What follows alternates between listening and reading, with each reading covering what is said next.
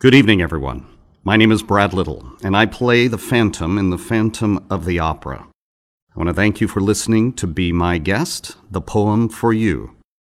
Tonight, I will read a poem, He Wishes for the Cloths of Heaven, by Irish poet William Butler Yeats.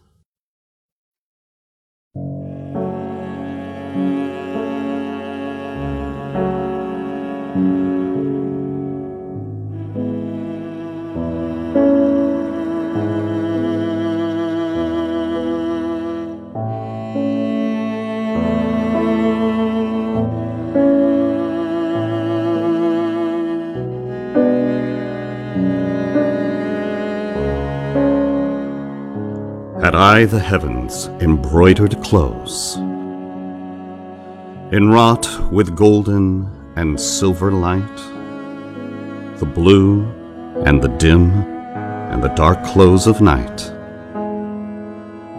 and light and the half light, I would spread the clothes under your feet.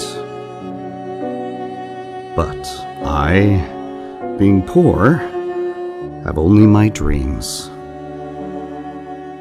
I've spread my dreams under your feet. Tread softly, because you tread on my dreams.